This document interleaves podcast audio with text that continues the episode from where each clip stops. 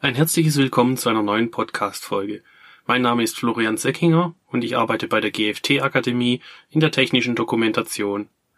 Mit der heutigen Folge starte ich eine neue Themenreihe.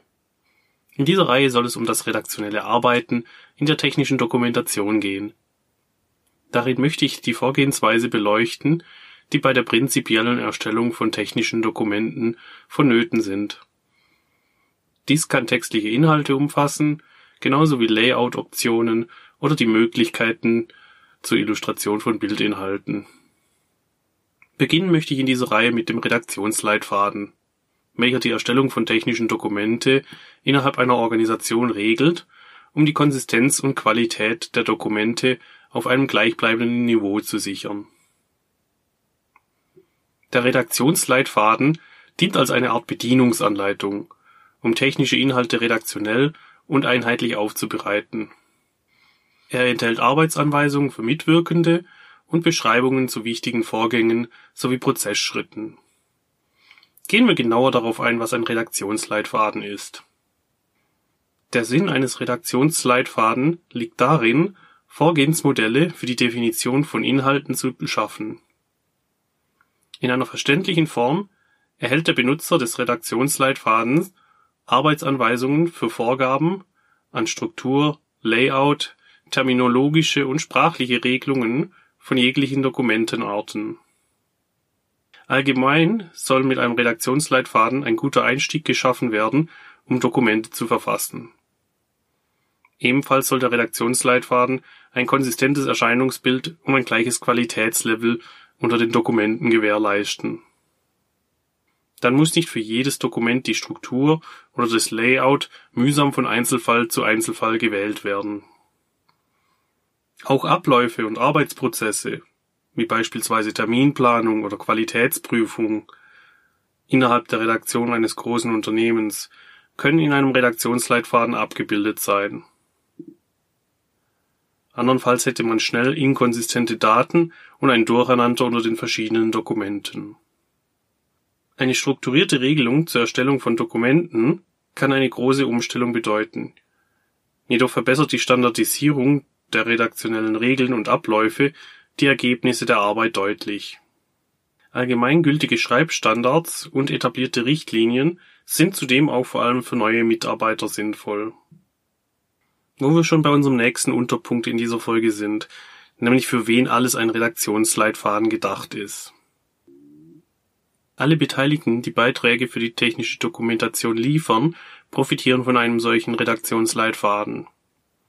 Das können beispielsweise Konstrukteure, Entwickler, Redakteure oder auch externe Dienstleister sein. Die erwähnten neuen Mitarbeiter haben ebenfalls eine Grundlage, um sich einfacher und schneller einzuarbeiten.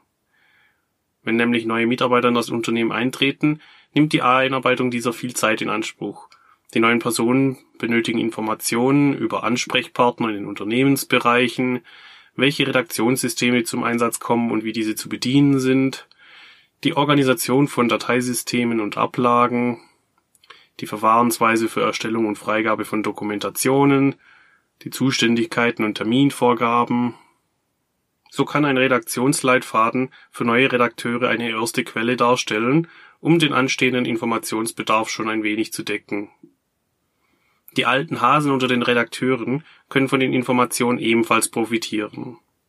Darunter zählen Informationen zu Struktur, Aufbau und Layout-Vorgaben einzelner Dokumentarten, Regelungen zum Schreibstil, Festlegungen wegen Vertretung von Kollegen bei Krankheit oder Urlaub, eine Terminplanung von Projekten, diverse Formatvorlagen und Vordrücke. Falls neben den Redakteuren auch Grafiker und Illustratoren separat arbeiten, können diese ebenfalls zu der Zielgruppe für einen Redaktionsleitfaden zählen. Diese benötigen Informationen zu Beschreibungen zum gewünschten Stil der Zeichnungen sowie mögliche Muster, Angaben zur benötigten Software, Ansprechpartner in der Redaktion für Rückfragen.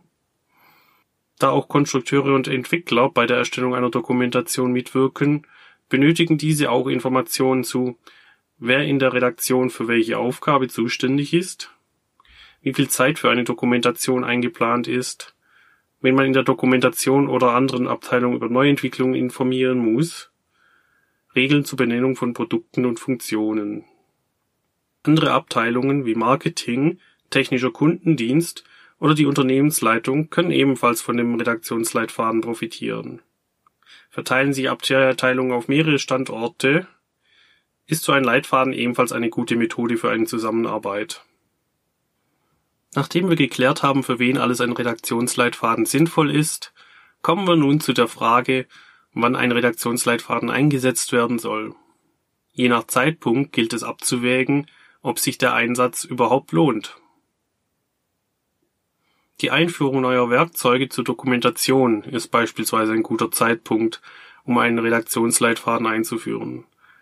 Zu diesem Zeitpunkt ist es meist sinnvoll, die Strukturen und Abläufe in der Dokumentation zu überdenken und zu verbessern. Auch wenn mehrere Redakteure unterschiedliche Informationsprodukte herstellen, ist ein Regelungsbedarf gefragt.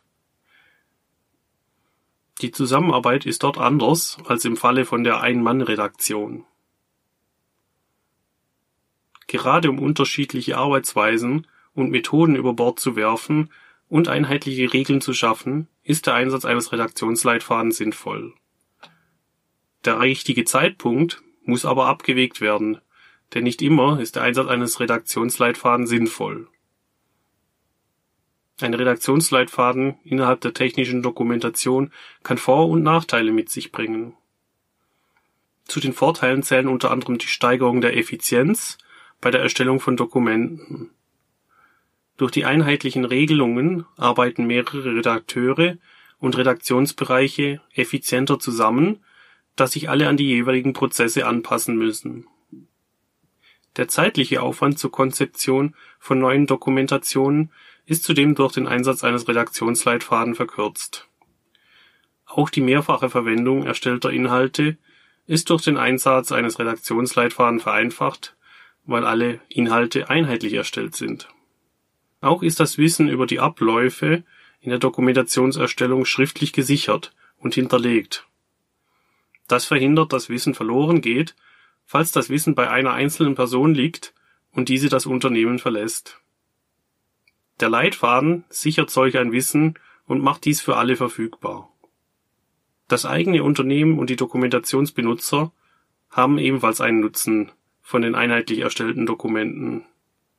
Zumal die Möglichkeit zur Schulung neuer Mitarbeiter durch einheitliche Regelungen vereinfacht werden. Es gibt aber nicht nur Vorteile. Ein Redaktionsleitfaden kann auch Nachteile beinhalten. Die Erstellung eines solchen Leitfadens ist mit einiger Arbeit verbunden, die man neben den üblichen Aufgaben unterbringen muss. Daher ist der zeitliche Aspekt schon mal ein großer Punkt unter den Nachteilen. Auch ist nicht mit einem schlagartigen Erfolg zu errechnen. Es benötigt Zeit, bis die Abläufe und Vorgänge unter den Mitarbeitern integriert ist. Da wir nun die Vor- und Nachteile eines Redaktionsleitfaden kennen, sollten wir nun darauf eingehen, worauf beim Erstellen eines Redaktionsleitfadens zu achten ist. Zuerst sollte Material für den Redaktionsleitfaden gesammelt werden. Meist gibt es innerhalb des Unternehmens schon schriftlich niedergelegte Vorgaben und Regelungen, die als Basismaterial verwendbar sind. Im Redaktionsgeschäft muss sowieso mit vielen Stellen im Unternehmen kommuniziert werden. Dann kann dort bereits nach vorhandenen Verfahrensanweisungen, Checklisten, Organigramme oder ähnliches geschaut werden. Werbe- bzw. Marketingabteilungen können beispielsweise Antworten darauf liefern, welche Stilvorgaben es an Dokumente gibt, die im ganzen Betrieb eingehalten werden müssen auch welche Schriften, Farben und Logos überhaupt verwendet werden dürfen. Die Konstruktion bzw. Entwicklungsabteilung hat Angaben dazu, welche Normen und Richtlinien bei der Entwicklung neuer Produkte zum Einsatz kommen oder in welchen Formaten Zeichnungen zur Verfügung stehen und wie man diese dann in der technischen Dokumentation nutzen kann. Auch wie und nach welchen Regeln neue Funktionen und Produkte be benannt werden die Abteilung des Kundenservice liefert Meldungen aus der Produktbeobachtung, aus der man Rückschlüsse für zukünftige Dokumentationen ziehen kann, die dann in den Redaktionsleitfaden einfließen können. Das eingesammelte Material kann dann auf dem Rechner gespeichert werden.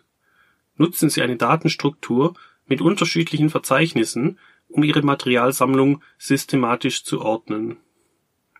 Dann können die gesammelten Informationen aufbereitet werden und für jedermann in Form eines Redaktionsleitfaden zugänglich gemacht werden. Wie das geht, werde ich in der kommenden Folge genauer erläutern. Wir sind nämlich am Ende dieser Podcast-Folge angekommen. Ich hoffe, Ihnen hat diese Episode gefallen. In der nächsten Folge behandle ich dann, wie die Inhalte eines Redaktionsleitfaden im Zusammenhang mit der technischen Dokumentation aufzubereiten sind.